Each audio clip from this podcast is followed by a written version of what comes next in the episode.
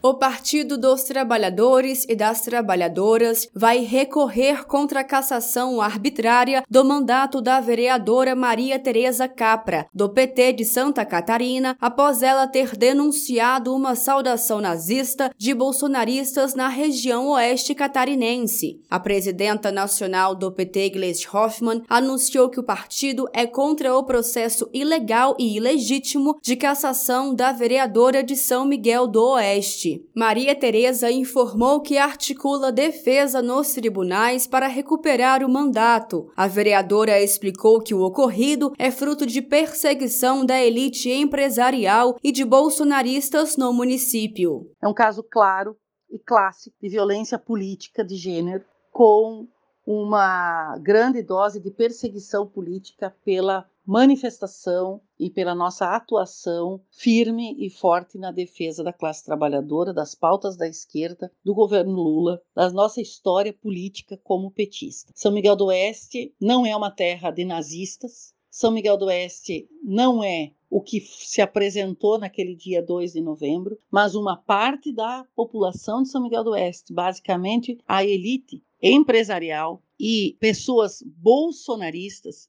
é que fizeram aquele ato, aquele gesto e a perseguição contra mim. Aquele gesto comunicou o mundo todo e não fui eu quem disseminou. Maria Tereza ainda foi incluída no programa de proteção aos defensores de direitos humanos, comunicadores e ambientalistas por causa das graves ameaças que ela, familiares e assessoria receberam ao longo dos meses após ter denunciado o ato por bolsonaristas. A saudação nazista à bandeira brasileira aconteceu em frente ao quartel do Exército em São Miguel do Oeste. Outros casos de violência política contra parlamentares mulheres foram registrados em Santa Catarina. A vereadora do PT, Ana Lúcia Martins, recebeu mensagens racistas e ameaças de morte no seu e-mail institucional logo após assumir o mandato. E a parlamentar Giovana Mondardo, vereadora de Criciúma, recebeu o mesmo e-mail enviado a Maria Tereza com uma mensagem ainda mais violenta e ofensiva.